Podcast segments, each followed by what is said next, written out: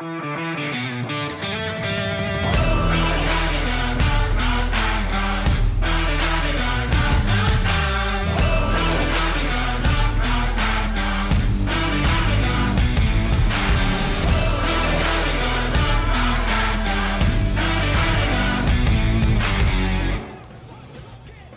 a la semana 14 en la mejor liga del mundo, esto es NFL Latino TV a través de la señal de TD+. Mi nombre es Alonso Solano, donde quiera que se encuentren, gracias por hacernos parte de su día. Me acompañan don Sergio Gómez y don Joshua Muñoz para hablar sobre la mejor liga del mundo y lo que se viene y acontece en este fin de semana que va a ser bastante interesante. Además, lo que nos dejó el fin de semana anterior, segundo entrenador en jefe despedido en este 2018. Paso a saludar al equipo de NFL Latino TV, don Sergio Gómez, bienvenido. Hola Alonso, Joshua y a todos los que nos ven por la señal de TV+.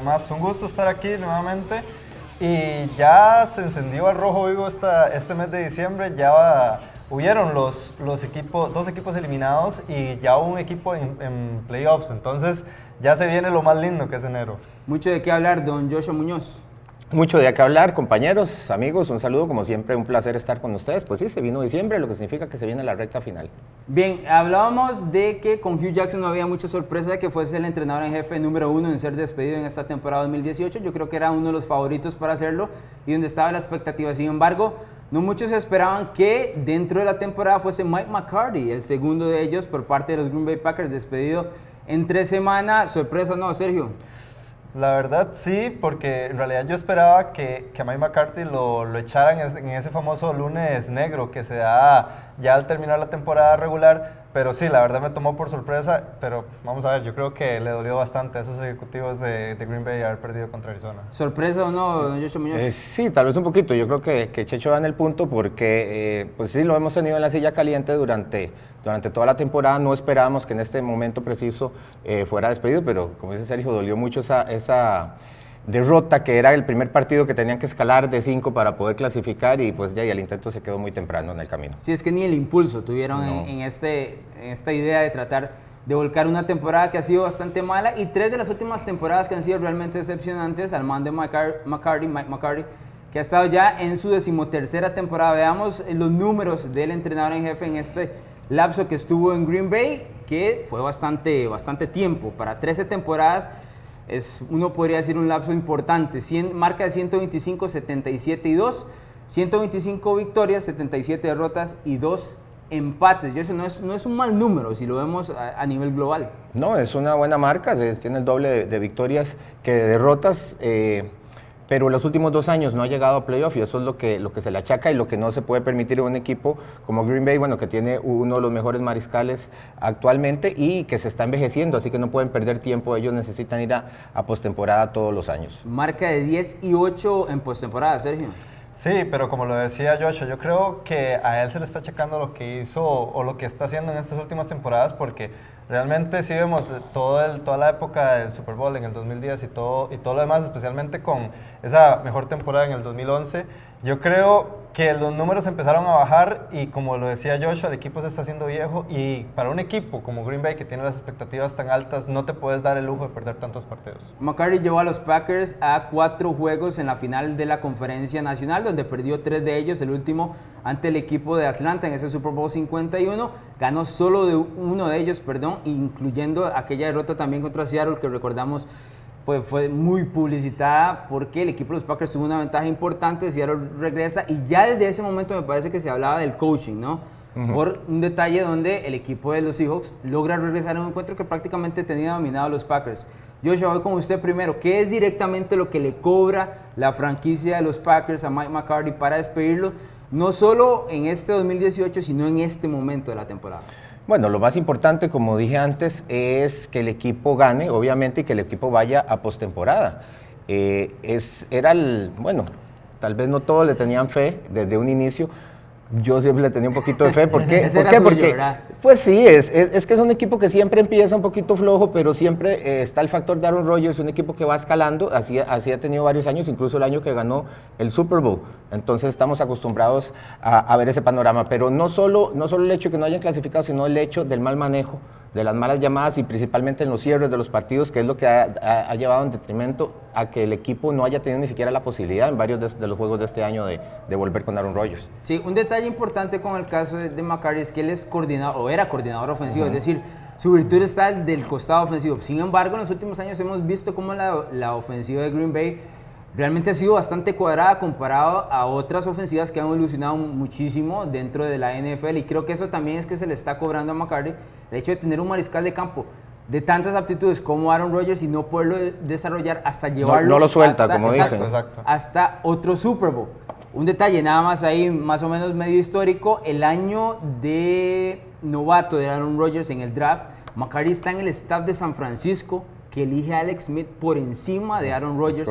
Era coordinador ofensivo y tuvo algo que ver con que eligieran a Smith eh, por encima de Rodgers. El detalle es que luego tiene la suerte de que pues, tiene, llega hasta el puesto principal de entrenador en jefe y se deja el talento de Aaron. ¿Cómo explicar el hecho de que McCarthy no pudiera ampliar todo este legado de Aaron Rodgers de tan solo un Super Bowl? Sí, yo creo que aquí también eh, se está metiendo una parte muy importante y es en el desarrollo del equipo. Realmente Mike McCarthy tiene muchas decisiones en, en, lo que se debe a, la escogencia de jugadores y vemos que en las pasadas temporadas, y por ejemplo, no hay, no hay ataque terrestre, le ha, le ha faltado mucho.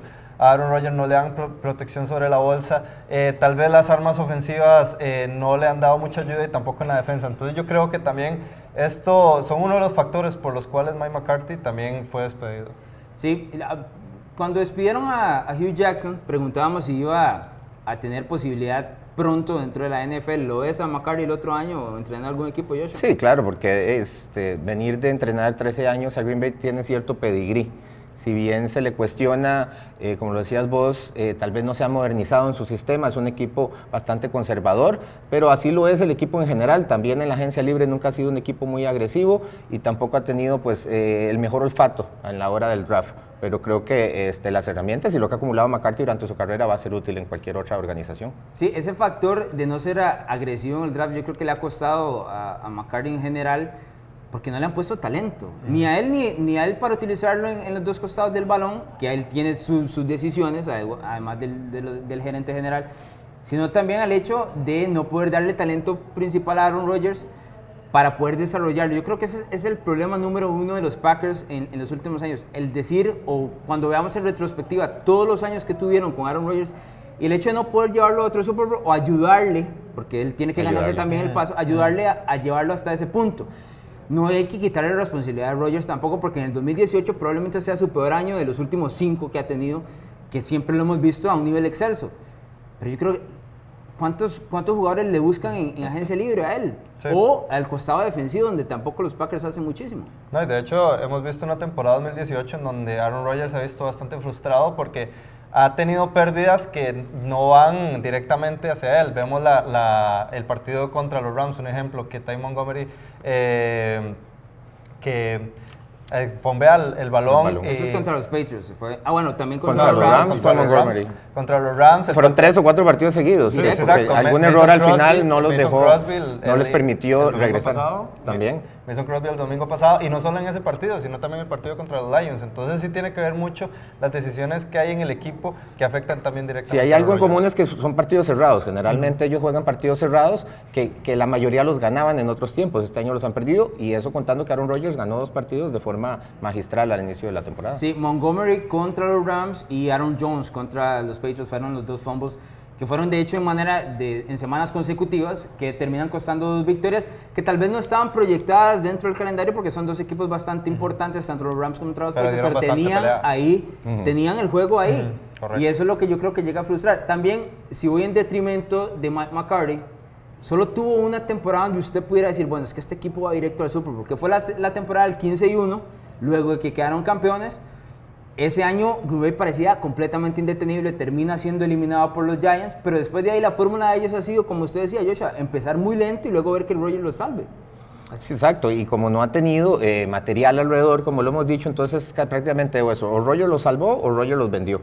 pero eso es lo que se espera, darle, darle la última posesión eh, o la última oportunidad al equipo de ganar los partidos en la mano de Aaron Rodgers, que es lo que no se dio tampoco en la segunda mitad de esta de este temporada y es lo que también se le achaca mucho a Mike McCarthy. Joe Philbin va a ser el entrenador en jefe interino para lo que resta del año, pero aquí la pregunta interesante es qué sigue para los Packers y, para dónde van a agarrar como entrenador en jefe. ¿Trae usted algún nombre, Sergio, que le gustaría ver a los Packers? Sí, yo estuve buscando opciones, viendo especialmente eh, la prensa en la zona de Green Bay y colocan mucho a, a Josh McDaniels, el, coordinador ofensivo de los Patriots. Es muy poca la posibilidad de que vaya, pero...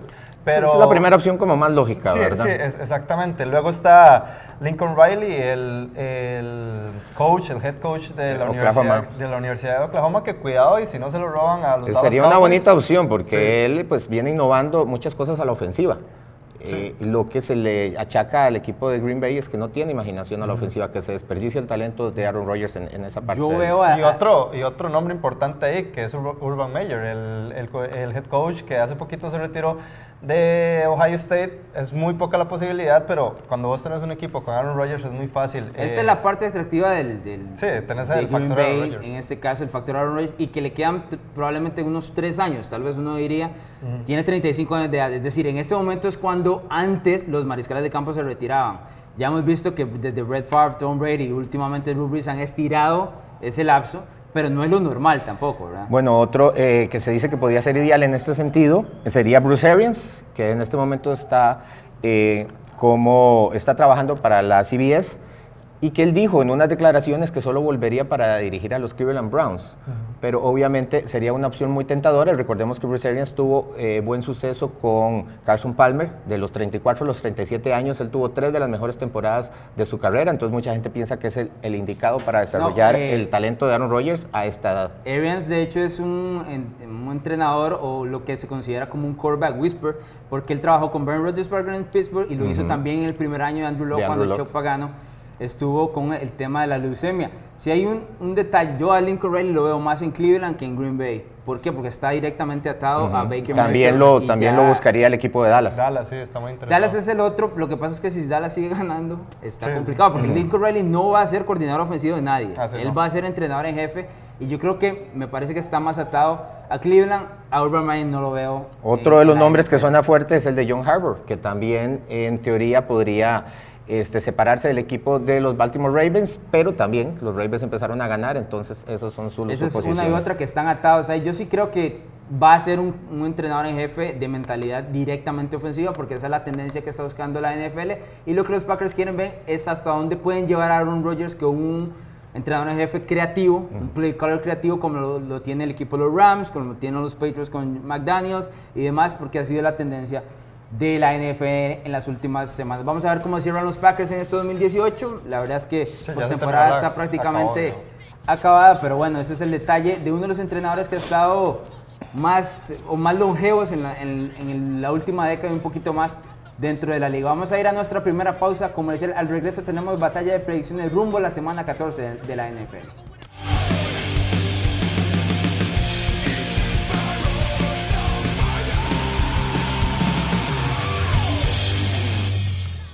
De regreso en NFL Latino TV, gracias por estar con nosotros a través de la pantalla de TD+. Tiempo de batalla de predicciones rumbo a la semana 14, traída por TJ Fridays Escazú. TJ Fridays que tienen las mejores salitas al 50%, tanto los lunes por la noche, domingos por la noche y por supuesto jueves por la noche. Usted ahí pide ahí nada más. La promoción de NFL Latino le dan las salitas en el 50%. Esta es la casa del fútbol americano en Costa Rica, señores. Tenemos a Juan Carlos Rojas todavía firme como líder de esta batalla de predicciones. Joshua, tengo que decirle que usted es el hombre del cual confiamos, pero... Está complicado, es que se, jala unos picks de la manga que uno no sabe dónde y normalmente le salen. Pues ahí estamos haciendo la fuercita, pero el tiempo es el que juega en nuestra contra. Sí, queda básicamente un mes. Vamos a extenderlo hasta playoffs, pero a ver si le damos cacería. Solo quiero que sepa. Me parece buena idea. Y esas, ese es el mensaje directo para don Juan Carlos Rojas. Pero bueno, iniciemos con un juego de la AFC Este, los New England Patriots visitan un lugar que se les complica en demasía dentro de su división. Visitan a los Miami Dolphins en este primer juego de la batalla de predicciones. Los Patriots dominan la AFC Este con marca de 9 y 3. Los Dolphins todavía están dentro de las posibilidades de entrar como comodín. 6 y 6. Empiezo con usted, Sergio Gómez. ¿Quién gana este juego? Yo la verdad lo pensé pues, pues, solo por el simple hecho de que es en Miami. Recordemos que, que, Tom Brady no le va muy bien con el clima de Florida, ya está acostumbrado al, ya al viento invernal de diciembre de, de, New England, pero ya sabemos qué es lo que es capaz Tom Brady cuando esta ofensiva está sana y en este momento lo está al 100%, tiene todas las piezas, no creo que, que Miami pueda ganar ese partido. Josh. Sí, no, no, hey, pues sí, yo no estoy tan seguro que sea el calor. El último partido fue en la noche y, le fue mal. Y le fue muy mal también, pero sí, hay, hay, algo raro ahí cuando van a Miami. Ellos hablan, ellos hablan de la humedad. De la humedad. Directamente en Miami, que así se les complica. Tiene marca de 1 y 5 en Tom Brady. No voy a decir los precios. Tom Brady tiene marca de 1 y 5 en diciembre en Miami. Y esto es un juego en diciembre. Sí, por eso es, un partido de truco, siempre es un partido que hay que pensarlo bien, pero bueno, si nos vamos a, lo que hemos visto de lo que ha pasado en el año, pues sí, este, New England viene para arriba, Miami viene dando tumbos y este, New England está completo, está sano, tiene todas sus armas y lo lógico sería que saquen el partido sin mayor dificultad, pero sabemos que estos partidos siempre son de, de infarto o de pronóstico reservado. Los Patriots están buscando quedar como el sembrado número uno entre la conferencia americana, en este momento le pertenece ese puesto a los Kansas City Chiefs, sin embargo me parece que este puede ser el partido... Miami ya el frustrado ese primer lugar, ¿verdad? Más de una puede ser el partido que les tumbe porque todavía les quedaría visitar a Pittsburgh, pero ya conocemos que ellos ganan en, Pittsburgh regularmente, no tanto así en Miami. Es, es un lugar complicado. En las salidas de New England siempre domina en Buffalo, le cuesta un poquillo los Jets, pero dominan, pero en Miami es donde les cuesta. Yo sí me voy a quedar con los Patriots, aunque sí me deja esa duda de que el récord de los últimos años es bastante complicado. Miami tiene el punto sobre New England cuando juegan ahí en Florida. Vamos al segundo juego, también nos quedamos en la AFC, en este caso la AFC Sur, un juego que se las trae. Lastimosamente para los Colts perdieron la semana anterior porque hubiese sido todavía un juego más, mucho más importante, pero bueno, los Indianapolis Colts visitan a los Houston Texans. Estos dos equipos ya se enfrentaron esta temporada, si recordamos, llegaron hasta, eh, perdón, hasta tiempo extra y una mala llamada de Frank Reich le terminó dando el balón muy corto a Houston, terminó ganando ese juego. Los Texans están con nueve juegos o nueve victorias de manera consecutiva, los Colts con marca de 6 y 6. Joshua, ¿quién gana este juego? Eh, bonito juego, pero me voy a quedar con los locales. Recordemos que ese partido pasado fue, fue el partido donde venía más bien eh, Houston, venía a tres derrotas, y ahí fue donde, con esa victoria al final que se le achacó mucho al entrenador en jefe, eh, fue donde cambió el rumbo de la temporada estos equipos. Son equipos que suelen protagonizar buenos partidos, me parece que va a ser un partido interesante, pero Houston viene con una muy buena racha, viene, eh, sus principales figuras vienen en ascenso, entonces creo que se van a terminar llevando el triunfo y asegurando la división. Yo creo que uno de los mejores momentos ahorita en la temporada es el de Houston. Houston, yo lo dije al principio de la temporada, si este equipo se mantiene sano, es un equipo bastante capaz de, robarle a cualquier equipo las victorias. Viene dando un golpe de autoridad contra unos Browns que pues no mostraron mucho, pero también, si ponemos en perspectiva, los Colts también vinieron de una derrota grosera el domingo contra, contra Jacksonville. Entonces, creo que eh, Houston va a aprovechar este momento y va a ganar este, este juego divisional que siempre son atractivos. Houston ha venido creciendo mucho yo sigo sin comprarlos por alguna razón, no sé si es que me cae mal o algo. No me cae mal en realidad, me gustan mucho esos jugadores, incluyendo a Hopkins, a Watson, o sea, son JJ Watt, son jugadores de talento número uno, pero hay algo que no, no logro comprar de este equipo. Me parece que termina ganando juegos eh, contra los Browns, no, pero anteriormente muy cerrados, que es, si bien es cierto, es una virtud, son los que fácilmente puedes perder en cualquier momento.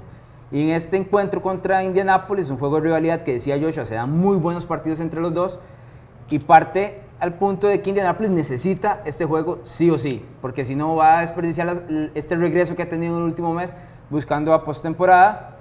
Yo creo que Frank Reich tiene que patear los field goals, tiene que mandar a patear los field goals sí o sí. La semana pasada no pateó tres de ellos y hubiese ganado 9 a 6 en Jacksonville. Con Anna Vinatieri, uno de los más seguros esa es la parte que, Esa es la lógica que no le encuentro a estos juegos directamente. En el primero estaban 0 a 0 y se sentía que el equipo estaba moviendo el balón. Yo creo que ahí se confiaron. Los puntos, ahí hay que agarrar los puntos. Estamos de acuerdo, estamos de acuerdo, estamos poniendo en contexto la situación. Eh, y sí, les costó carísimo, les costó carísimo porque es un, fue un partido muy enredado, muy trabado, pero a lo poquito que se movió la, pelota, el que sacó provecho fue Jacksonville. Sí, es un duelo bastante interesante, especialmente también porque Jacksonville Tennessee se van a enfrentar jueves por la noche en esta apertura de la semana 14. Vamos a rumbo a la NFC, en este caso el este.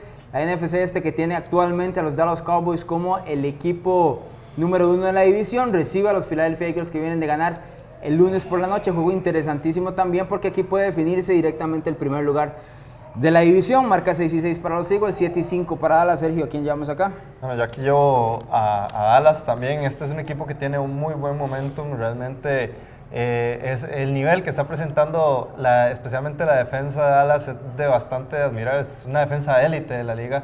Lo demostró el jueves pasado contra uno de los equipos más poderosos de la NFL. Y siento que, que los Eagles están dando buenos pasos, están recuperando tal vez el rumbo pero siento que, que, este equipo de Dallas está Yo no sé si el Philadelphia está recuperando el rumbo. Yo creo que más bien se ha aprovechado de, eh, eso es lo que yo iba. Yo creo que se aprovecharon en este partido de, de, unos alicaídos Redskins que vienen con muchos problemas, principalmente en la posición de mariscal de campo. Y hay que comprar a Dallas porque vinieron prácticamente a silenciar al equipo más caliente de la liga. Esa defensiva se las trae, claro. Tienen que hacer más del otro costado del balón, pero para ganar la división y para ganar este partido, yo creo que con el momento que traen y con la defensiva les va a bastar. Ya Dallas le ganó a Filadelfia un, juego por la noche también allá en Filadelfia. Sí hay que mencionar que Juan Carlos Ovares es el único que lleva a los Eagles y que no suelta, ¿verdad? No suelta mm. prenda ese pick porque Ovares ha jugado con los Eagles toda la temporada y ahora lo que no le gusta es que yo le dije en principio de temporada que los Cowboys iban a ganar esta división y no me lo quiero aceptar, pero bueno, ahí estábamos con el cuarto encuentro de la batalla de predicciones, traía Portilla y Fridays Escazú, donde están las salitas al 50% en los juegos por la noche. El equipo de los Rams Visita a Chicago. Chicago viene de una derrota ante los Giants, aunque no jugó su mariscal de campo titular Mitch Trubisky por segunda semana consecutiva. Los Rams tienen el mejor récord de toda la NFL con marca de 11 y 1, ahora que cayeron los Saints que ustedes mencionaban en Dallas. Joshua, ¿quién gana este juego?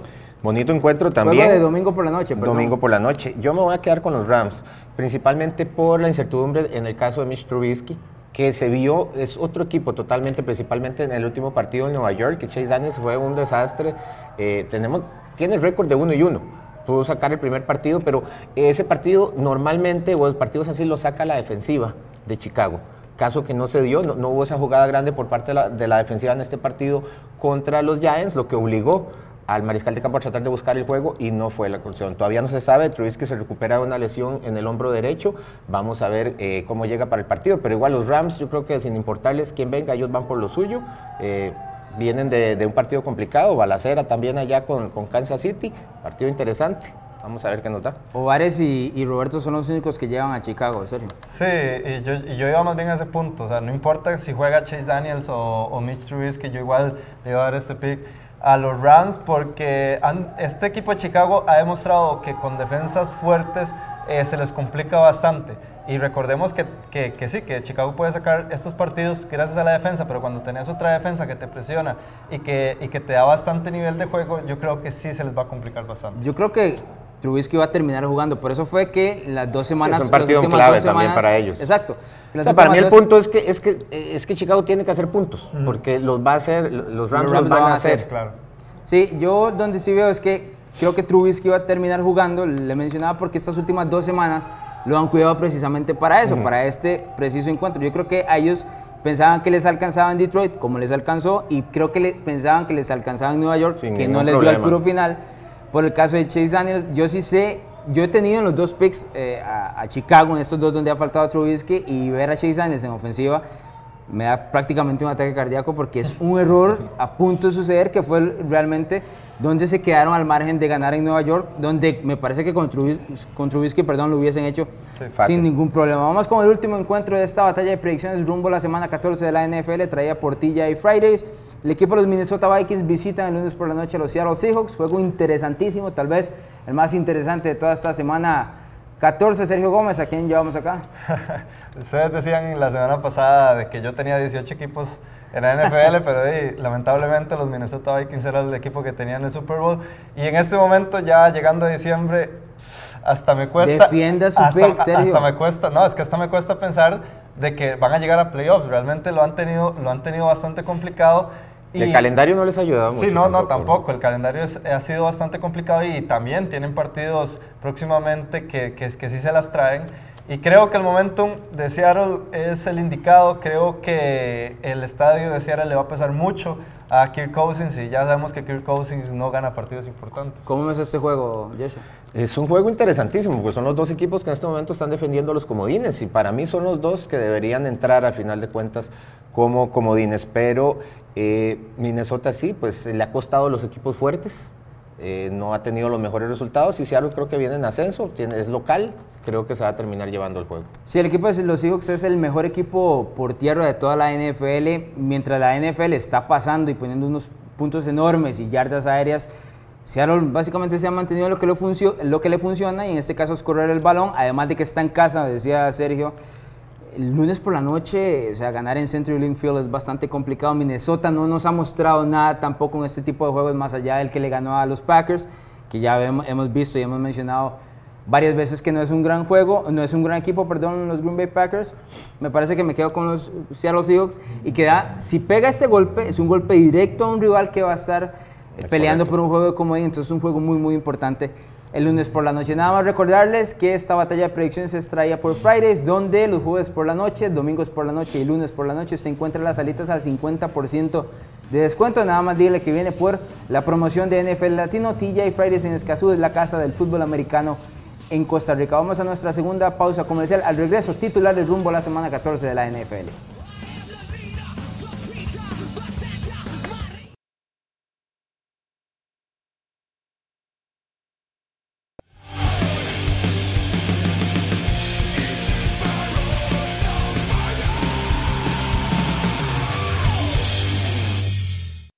De regreso en NFL Latino TV a través de la pantalla de TD+.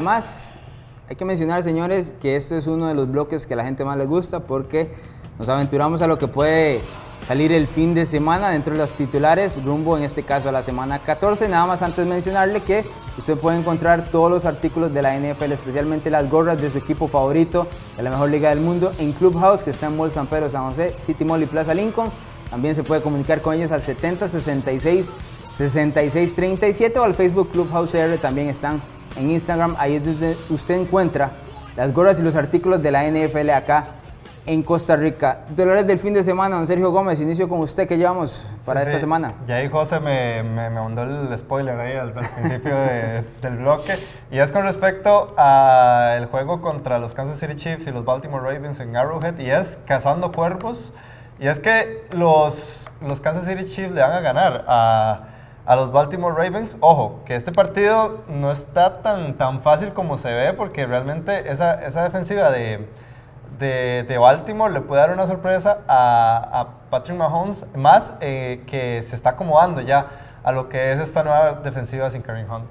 Sí, la ofensiva, yo siento que los Chiefs la semana anterior les costó, bueno, lo hablábamos del yo caso Yo los canté, ¿verdad? Cuando iba a ser un partido tan Sí, yo no, yo no, estaba, yo no estaba esperando que Kareem se metiera en tal problema a mitad de semana, porque el equipo le puso 40 puntos y luego aquí es donde le voy a decir el detalle de la ausencia de Hunt, que también lo voy a tocar en el bloque, 3, en el bloque 4, entonces antes, para no hacerle tanto el spoiler, el equipo de Kansas City no pudo correr el balón como para matar el juego nunca, el juego siempre estuvo vivo que es donde menciona Sergio que le puede costar ahora contra Baltimore. Yo creo que estos son los juegos de Baltimore decepciona. Porque a veces gana unos que no tiene y demás, pero también estos son los que decepcionan, donde usted dice, bueno, aquí viene creciendo, voy a comprarle a los Ravens, no tanto. Van a tener que mover el balón, ¿verdad? Para, van a tener que hacer puntitos. Vienen de jugar contra tres de las peores defensivas. La de Kansas City tampoco es de las mejores, pero Kansas City sí los va a retar del lado ofensivo del balón. Entonces vamos a ver, está interesante el partido. Igual creo que gana Kansas City. Juego bastante interesante. Joshua, dígame cuál es su primer titular de esta semana. Mi primer titular dice así, Wakanda conquista Ohio. Y esto en relación a los que vieron la película de Black Panther, me van a entender, e-, es el, el país natal de la Pantera Negra. ¿Y por qué? Porque la Pantera Mayor, eh, eh, Cam Newton, que viene de un partido, este, bueno, con 300 yardas, dos touchdowns, pero cuatro intercepciones en Tampa Bay, eh, una derrota dolorosa para el equipo, creo que va a recuperar el nivel que ha venido trayendo en el año y va a tener un partido bastante interesante en Cleveland cuando lleguen a visitarlos. Es un partido que yo espero que, que sea de bastantes puntos y bien movido, porque los dos quarterbacks vienen de partidos bastante malos. También recordemos que Baker Mayfield lanzó tres intercepciones solo en la primera mitad, tuvo una buena segunda mitad, pero no le alcanzó para, para regresar a su equipo. Eh, Carolina, con todo y que lleva cuatro derrotas consecutivas, todavía tiene posibilidades de entrar a los playoffs, así que este partido es vital para ellos. Eh, los Browns vienen demostrando cosas interesantes, es un partido eh, bonito, partido disputado, creo que va a ser abierto y esperemos buena actuación, creo yo, del parte de los dos quarterbacks. Este le va a gustar mucho a Ilan, porque es el Black Matter es su superhéroe favorito. favorito. Eh, pero sí está bastante interesante y me gustó esa gráfica, don Sergio Gómez, tengo que aplaudirle bastante interesante. curioso lo de Cam Newton, las cuatro intercepciones contra Tampa Bay la semana anterior, donde tampoco la defensiva de, los Buccaneers era, era para interceptar así. Creo que hemos visto en las últimas semanas un descenso claro del nivel creo de que le afectó el calor también. Sí, usted cree, la humedad de un poco más, así como, como los Patriots. Pero bueno, les voy a dar el mío y ya que hablábamos de los Patriots y hablábamos de los Packers en el primer bloque, le voy a decir, mi primer titular tiene que ver con estos dos equipos que no se enfrentan, pero tiene que ver con sus mariscales de campo y es, me da campito, Tom. Ahí el detalle es que Aaron Rodgers va a batir el récord de pases consecutivos sin una intercepción que posee en este momento Tom Brady. Brady tiene 358 pases sin ser interceptado como récord en el 2010. Aaron Rodgers va por 336, tiene 21 pases de anotación, una intercepción en todo el año y creo que en este juego, este fin de semana lo va a batir. Era un récord que tengo que decir, yo nunca pensé que alguien lo iba a tocar porque en ese año donde Brady eh, lo impuso con 358, su juego fue excelso y fue un juego de pases cortos en general que también suma para poder llegar a ese récord. Rogers ha batido esto al punto de que no lo o, está a punto de batirlo al punto donde ni siquiera lanza esos pases donde usted diga, bueno, es que ahí lo pudieron interceptar. No, si bien es cierto, no ha jugado bien a la ofensiva como se espera, tampoco expone a su equipo para una intercepción. Es uno de los mariscales de campo que en general en su carrera siempre ha mantenido ese radio de touchdown de intercepción muy, muy, muy, pero muy alto.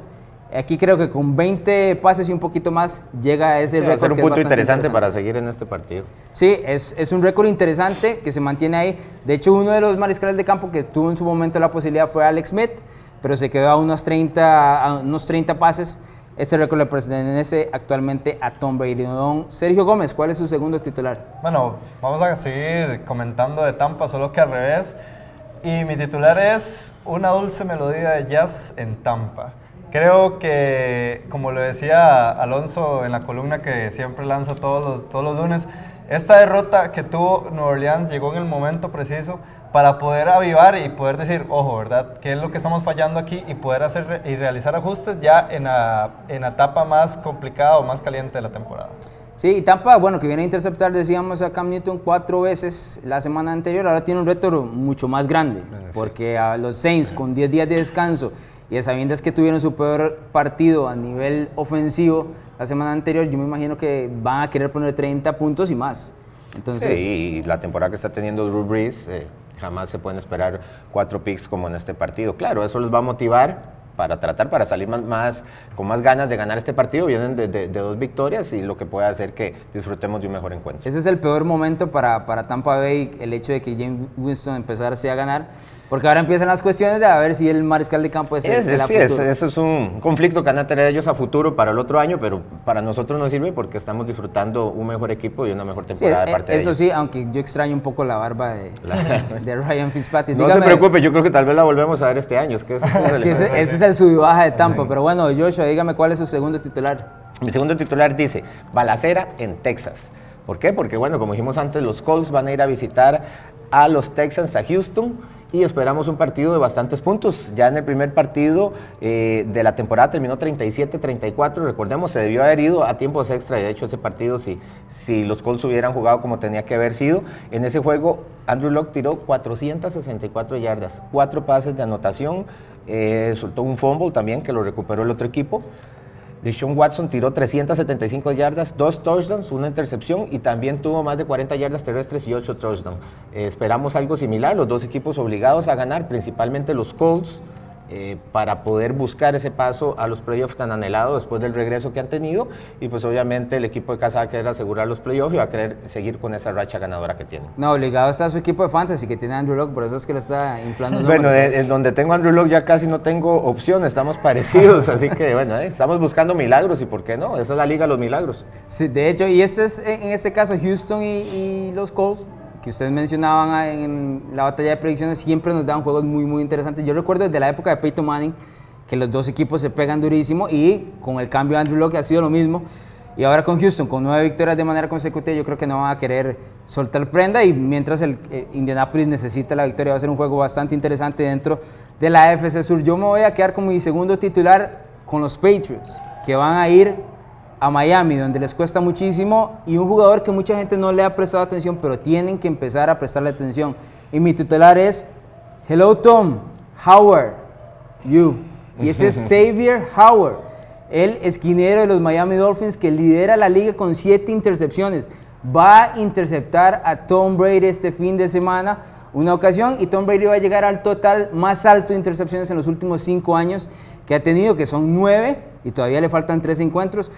Brady no ha jugado bien, ha jugado regular y bastante bien para el promedio, pero no a su nivel ni al nivel élite que siempre le conocemos.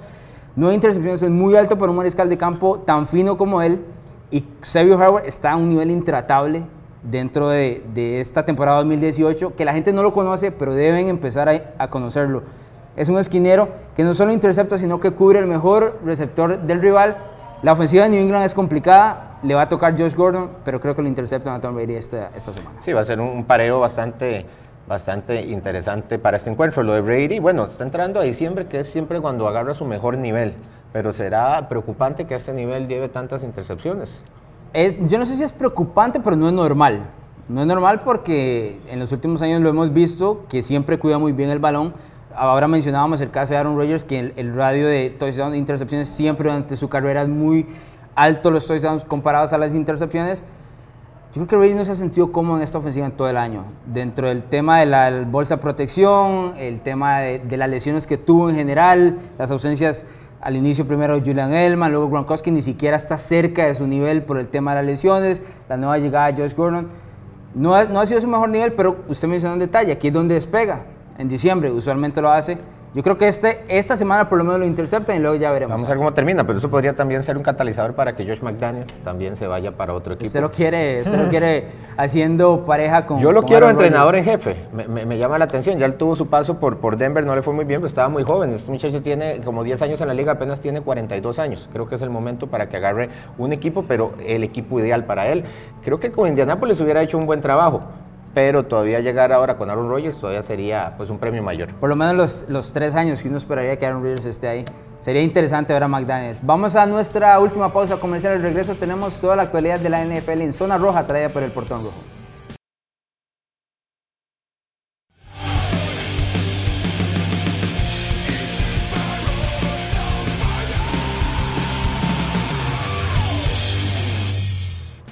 De regreso en NFL al Tinto de gracias por estar con nosotros acá a través de la señal de TD+.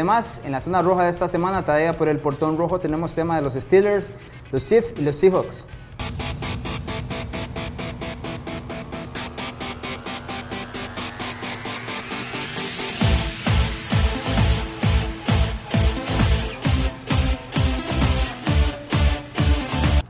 Luego de la paliza de los Steelers sobre los Carolina Panthers un jueves por la noche, creo que todos estábamos listos para confiar en Pittsburgh.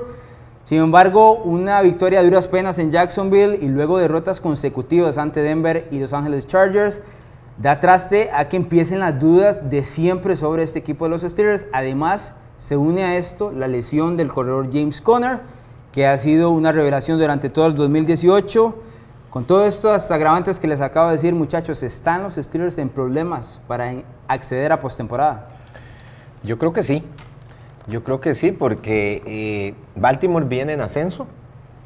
Y yo no sé, en este momento los dos estarían en playoffs, tanto Pittsburgh como Baltimore. Lo que pasa es que los dos tienen un cierre de calendario bastante apretado. Bueno, tienen en teoría dos partidos ganables y dos partidos muy duros. En el caso de Pittsburgh, tiene que recibir a New England y la semana siguiente viajar a New Orleans de perder estos dos partidos, el récord yo no sé si les va a alcanzar, porque el que no gane esta división, yo creo que podría estar quedando fuera. Hay cuatro equipos con seis y seis que están un, jueguito atrás y tienen un calendario todavía más, más eh, cómodo. Y principalmente el equipo de Denver. Vea, Denver Sierra ahorita va a visitar a San Francisco, recibe a Cleveland, visita a Oakland y reciben el último juego en casa a los Chargers, que ya les ganaron de visita, los reciben en su casa y a este juego hasta posiblemente los Chargers estén descansando jugadores si ya tienen ganada la división. Entonces yo ah, creo Chargers no, no van a ganar la división, pero van a acceder a... Eh, perdón, si, ya están, si ya están con los playoffs asegurados. Eh, y ya sabiendo que no van a descansar también. Ese es el punto. Entonces yo creo que sí hay presión tanto para Pittsburgh como para Baltimore eh, en este cierre de temporada y obviamente los dos van a querer ganar la división para asegurar su paso. Dígame usted, Sergio, porque yo les voy a decir por qué no, pero dígame. No, yo también voy muy parecido en el, en el camino de, de, Joshua. Yo creo que Baltimore puede dar la sorpresa. Hemos visto a estos dos equipos que son bastante inconsistentes y yo voy en la parte no solo de, de, Pittsburgh y Baltimore, sino esa, esa AFC Norte que siempre ha sido eh, una de las principales características que tiene, que es, una, que es una división bastante extraña, que casi siempre ya a estas alturas de la temporada eh, ya Pittsburgh estaba asegurando eh, de su primer lugar. Sin embargo, sí siento que, que Baltimore tiene una muy buena posibilidad de poder colarse y cuidado si no pierde los playoffs porque ya, ahora sí, eh, si vemos todo, todo, el, todo el tema del bye y de, y del, y la ventaja de, de, de, casa, yo creo que ya ahí sí ya está muy, muy fuera o muy lejos No, el tema está en, llegar a postemporada, básicamente en playoff, porque ya el primer y segundo seed, uno diría que Kansas City y New England está un paso mucho más adelante. De Pittsburgh, Cuidado con Houston también. También con Houston, que está ahí cerquita. Este, de Pittsburgh claramente me preocupa la ausencia de Conner y el momento tan terrible que, que, han mostrado en las últimas tres semanas, a pesar de la victoria en Jacksonville. Sin embargo, lo que decía Joshua, yo creo que es donde da el punto clave. Tiene dos juegos brutales, recibiendo a New England y visitando a New Orleans. Básicamente podríamos decir que son casi que derrotas. El, todavía el de New England es un juego donde está más directamente peleado porque son rivales que se conocen bastante. En Pittsburgh ya ha tenido la experiencia de enfrentar a New England ahí, además de que tiene sangre en el ojo de que nunca le puede vencer y va a querer hacerlo pero también tiene dos rivales súper accesibles en Oakland este fin de semana, perdón, y cierra contra Cincinnati. Yo sé que Cincinnati es un duelo directo de división, pero este Cincinnati no vale nada ya. No vale nada desde la ausencia de Andy Dalton, también la ausencia de AJ Green, con dos, dos victorias más, esas dos, clasifica. Eso es lo que yo no soy tan seguro. digamos, si, si, si, ¿cómo se llama? Si Denver gana sus cuatro partidos, Baltimore también tiene dos, dos eh, juegos muy difíciles, que tiene que ir a Kansas City y a los Chargers. Pero digamos que Pittsburgh tropiece uno de esos dos juegos ganables, ahí ya se quedó pero frito, frito. No, no, no, eso está claro. No puede darse el lujo de perder. Tiene que ganarle a Oakland el O que Baltimore logre sacar uno de esos dos partidos. Esa, esa sería la variable, que Baltimore logre, pues, hacer el offset con uno de Los otros dos de Baltimore son en casa contra, contra Tampa Bay contra Cleveland. También demos el triunfo, que Cleveland ya le ganó este año, pero, pero digamos que sí, si logran sacar uno de esos dos juegos, yo creo que ahí sí estarían problemas, porque yo creo que Denver va a ganar. Kansas City, ¿cuál es el otro? Los Ángeles Chargers.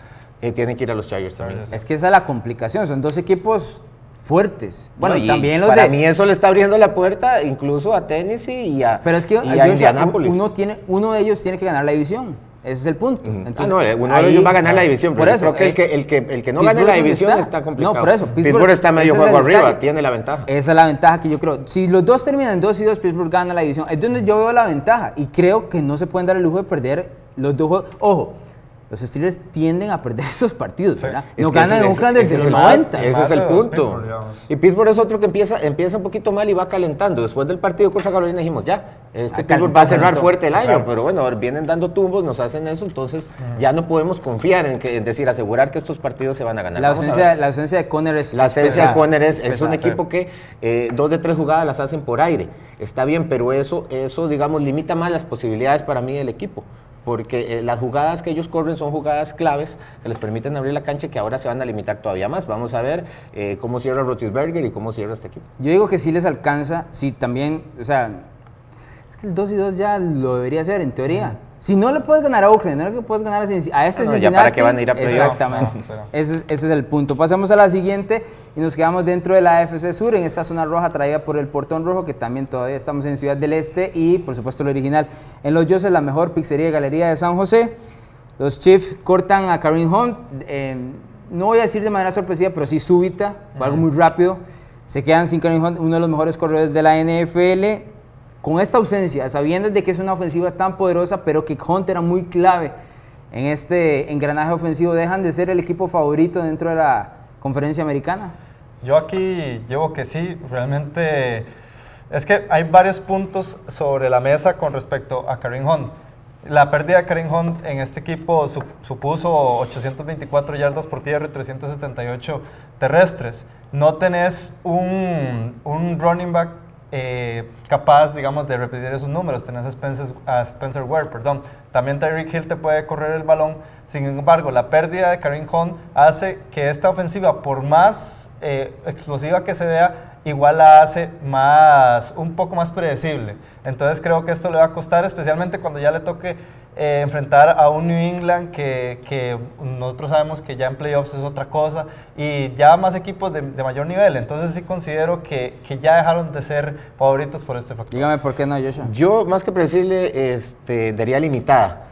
Pero es que aquí se la voy a aplicar a usted al revés. Como usted dice con Pittsburgh, todavía tienen la ventaja. Mientras tenga la ventaja localidad, yo creo que siguen siendo favoritos. Mientras ellos... no va a New England yendo a pues eh, me parece que eh, sí, claro que lo pueden hacer, pero me parece que es, que es una, un, un, caso, un escenario mucho más accesible para Kansas City. Si les toca ir a cerrar a New England o a otro estadio, ahí sí lo veo más difícil. Eh, mientras mantengan ellos la ventaja de localidad total y de descanso, creo que siguen siendo favoritos. Obviamente, Karim Hunt lo van a sentir, pero es un equipo que tiene muchas variables ofensivas y que tiene mucho talento de ese lado, eh, principalmente con Pat Mahomes. Eh, son jugadores que todavía se están ajustando a conocerlos y, y a sus jugadas. Y pues ahí viene no solo New England, ¿verdad? Viene, viene Houston y vienen otros equipos, los mismos Chargers presionando. los mismos Chargers, si los, Chargers, no hubieran perdido el partido que perdieron en casa contra Denver, estarían ahorita empatados en la cima de la división. estaríamos hablando un juego, de quién, ¿verdad? Porque ellos se tienen que enfrentar otra vez. Exactamente, estaríamos hablando de quién sería el favorito más bien para ganar. Pero bueno, esto es así. Un juego puede cambiar todo. Mientras ellos tengan un juego de diferencia, estén arriba, para mí siguen siendo los favoritos. Yo donde, donde veo eh, el punto es que esto es clásica historia de los Patriots, ¿verdad? O sea, todos los Patriots vienen ahí callados, tropiezan un poco, pero se mantienen ganando y luego pasa algo raro. Y lo raro es que cortaron a Karen Hunt por el tema de la violencia doméstica. Se lesiona a Conner también. Se lesiona a James Conner, pero bueno, y pasa algo y New England está ahí, a las puertas de robarse la AFC. el año pasado fue Antonio Brown. a ese punto. Entonces llegamos al punto donde llega New England y dice, bueno, me robo la AFC, ir a Gillette Stadium sin Karen Hunt, eventualmente, ¿verdad? Pensando, va a ser complicadísimo. complicadísimo. claro. Y MVP Mahomes, porque ese es el nombre ahora, es excelente, pero le estamos pidiendo que haga muchísimo más sin Karen Hunt. Es que no fue solo que se perdió una pieza explosiva en general, era una pieza clave dentro de una ofensiva que venía siendo enorme. Yo siento que Spencer Ward puede cubrir ciertos huecos, ciertas Va a ser el trabajo, pero no es lo mismo. Pero no es lo mismo, menos el nivel con que estaba jugando Hunt, ¿verdad? Que estaba en beast mode, por decirlo de una forma. Sí, yo... O Hunt representaba más de la mitad del ataque terrestre de Kansas City.